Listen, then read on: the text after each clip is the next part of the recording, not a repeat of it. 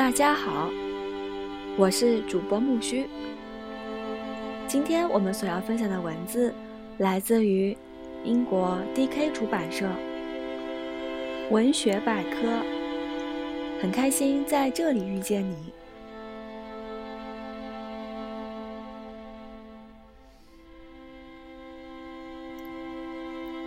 那天傍晚，二十九位形形色色的客人。一同来到了那家旅店。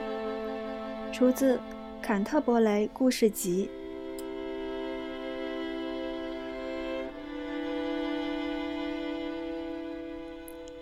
翻过书页，选择另一段故事。《坎特伯雷故事集》，约一三八七到一四零零年。杰弗雷·乔叟。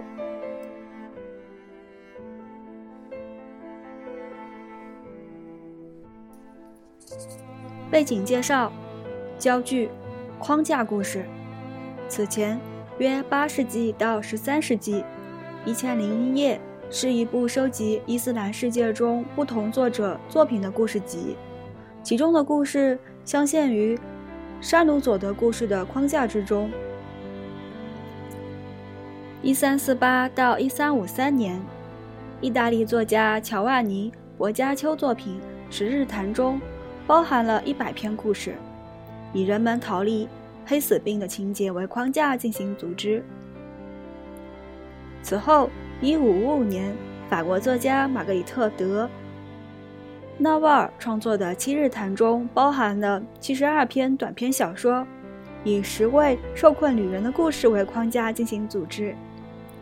两千零四年，英国作家大卫·米切尔的小说《云图》。沿袭了框架故事的创作传统，故事中镶嵌故事，时间跨越长度上百年。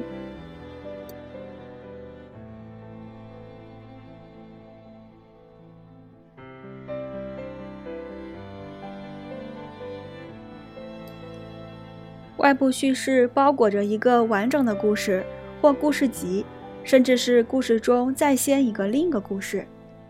这一文学写作手法由来已久，框架叙事为故事提供了背景与结构。这样的故事中，通常还会有一位或多位叙述者，他们可以直接与读者交流，吸引读者的注意。《一千零一夜》成功运用了这种写作技巧。乔万尼·博加丘的作品《十日谈》也是如此。早期的大多数作品使用框架故事。都是为了将故事围绕在一个主题，通常与宗教相关。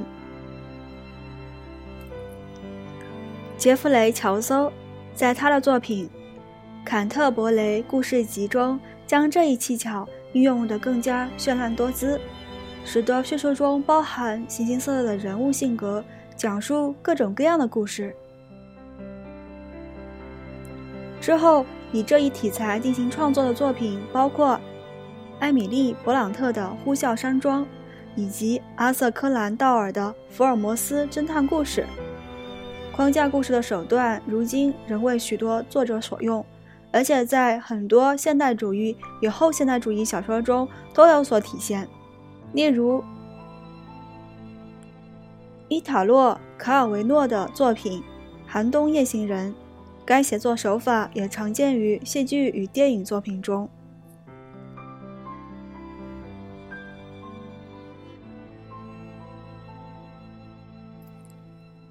文学创新。乔叟大约于一三八七年开始创作《坎特伯雷故事集》，这恰巧也是他暂时从议会职责及其租政府工作中脱身，得以休息的一段时间。该时期标志着乔叟文学写作方向的重大转折。他的诗歌包含其创作的第一重要部分——一首梦幻体挽歌，以及。托洛伊罗斯与可瑞西达，还有他改写的托洛伊攻城背景下的爱情故事。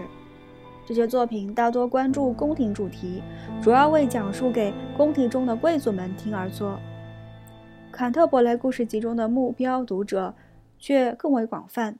这部作品是为了让人们阅读，而非仅仅聆听。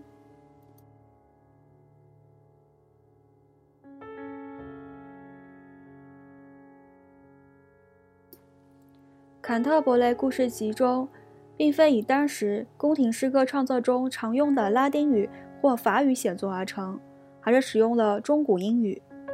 乔叟不是第一位这样做的人，但是许多人都在认为他在普及以方言创作英语文学中过程中扮演的重要角色。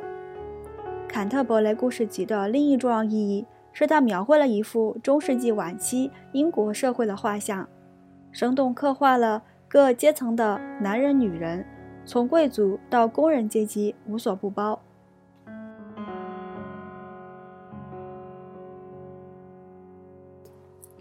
形形色色的人，《坎特伯雷故事集》以总序开篇，铺设了作品的场景，并为故事搭建了叙述框架。框架小说中讲述了一行二十九位朝圣者前往英格兰南部坎特伯雷大教堂中圣托马斯·贝克特神祠朝拜一路上发生的故事。这群人相遇在伦敦附近的。南华克的塔巴德旅店中，叙述者杰弗雷·乔叟并是于此地与他们会合的。在中世纪的欧洲，朝圣之旅非常常见。乔叟将这样的朝圣者描述为形形色色的人，也就是来自社会各个阶层、从事各种职业的人。总序总共包含八百五十八行诗句，主要描写朝圣者的阶段。着装以及个性，也对叙述者本人进行了描述。总序与旅店主人哈利·贝利提，他提出了比赛讲故事这件事的为结尾。哈利建议由每位朝圣者讲述四个故事，去程及返程路上各两个。回到旅店后，故事讲得最精彩的那个人能够免费吃到一顿由其他人请客的大餐。朝圣者通过抽签决定顺序，第一个故事便是由骑士讲述的。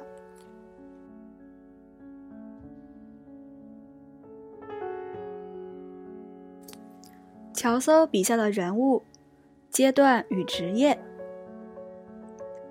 贵族，包含有骑士、女修道院院长、僧尼、修道士。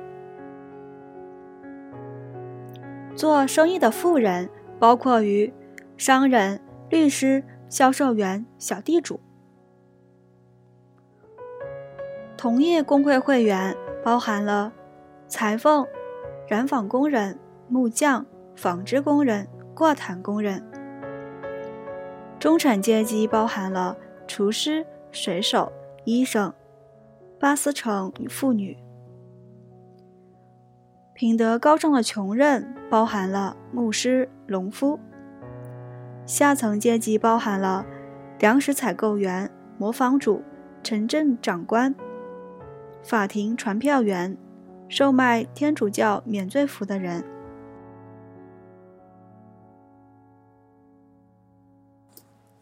故事：坎特伯雷故事集框架内的二十四篇故事中有两篇是由叙述者。及乔叟本人讲述的书中，大多数篇章以诗体创作，两篇以散文体创作。这些故事大相径庭，因为乔叟的写作过程中覆盖了广泛的主题，即使用了多种文学风格，例如动物寓言、短篇俚语故事、粗俗且带有讽刺性、浪漫韵诗、寓言、布道文以及劝喻故事。及道德叙述等。骑士讲述的故事带有浪漫色彩，描绘了两兄弟之间的爱情之争。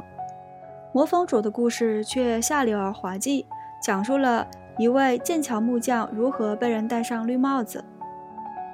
两位吵吵闹闹又通俗不堪的传票法庭传票员口中道出了一位修道士被人戏弄，将别人放的屁当作报酬的事情。与他的故事相反，修女却讲述了圣塞西利亚怎样虔诚地为信仰而殉道。书中的故事篇幅大不相同，最长可能也是最知名的一篇是巴斯城妇女讲述的故事。这一段以对妇人琵琶而耽于享乐这一性格的描述为开头，紧接着描述了她口中自己与五位丈夫一起不平凡的生活。故事的主题是女人对男人的驾驭。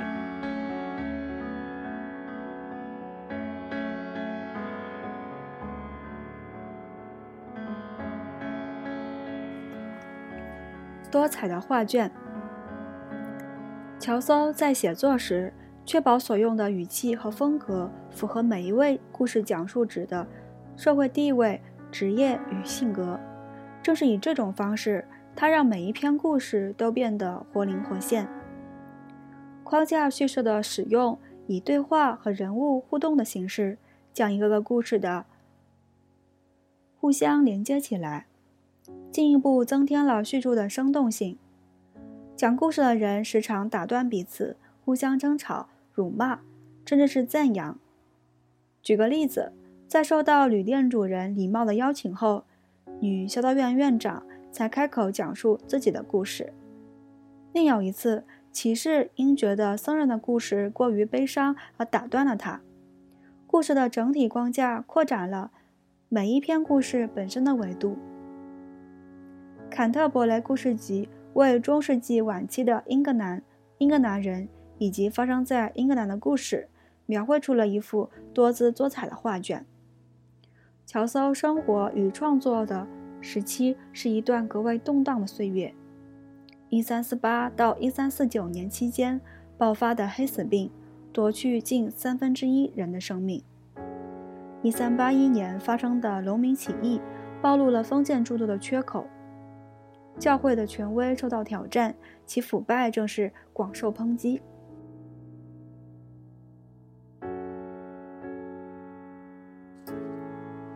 未完之作，乔叟在创作《坎特伯雷故事集》过程中借鉴了许许多多的文献。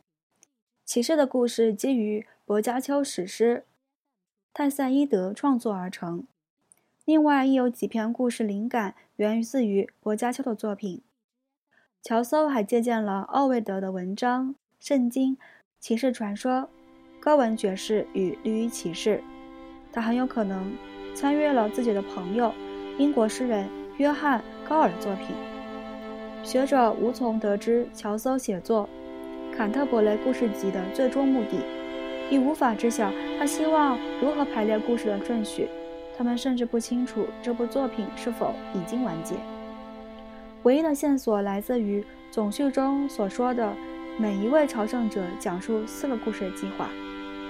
然而书中却只有二十四篇故事，也就是说，平均下来，甚至每个人都没有讲到一个故事。作品的朝圣者和旅店主人也没有提到故事的顺序或是标号。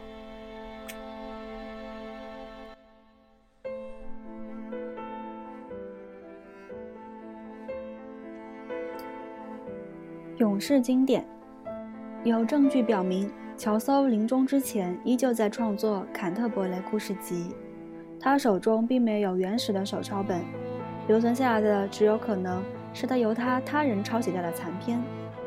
现存最早的是亨威特抄本，大约创作于乔叟去世后不久。如今人们最常参照的这一系列书写于15世纪埃利斯米尔抄本。该版本将全文分为十章，每一章包含了不同数目的故事。故事依据文中的线索与纽带分类，以牧师的故事一篇篇相对较长，以七宗罪为主题的布道文作为结尾。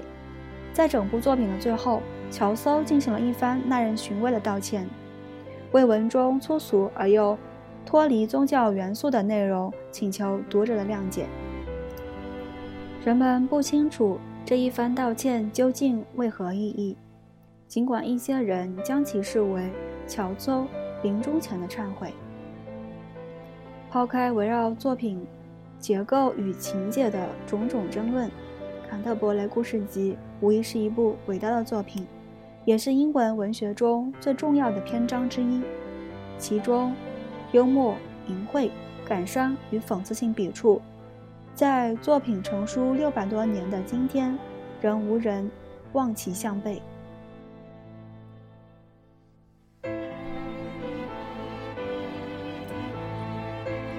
杰弗雷·乔叟，他不仅是一位伟大的英国诗人，还是宫廷侍臣、政府官员、外交家。他大约在1343年前后出生于伦敦。乔叟的父亲是一名葡萄酒商人，渴望推动儿子的事业，确保其能在阿尔斯特伯爵夫人家中做一名侍从。乔叟自那时那里起步，进入了宫廷，效命于爱德华三世。起初只是一名士兵，后来成为外交家，出使至法国和意大利。在那里，他接触到了但丁和薄伽丘的作品。从1374年到1386年，乔叟担任关税管理员。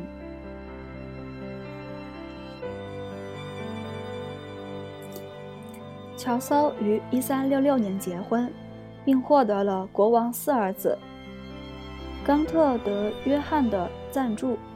他的第一部重要诗歌作品《公爵夫人之书》，1369年，便是献给冈特第一任夫人布兰西的挽歌。在理查德二世统治期间，乔叟度过了一段艰辛的岁月。在1389年，他被任命为王室建筑工程的主事。乔叟死于1400年，葬于威斯特敏斯特教堂。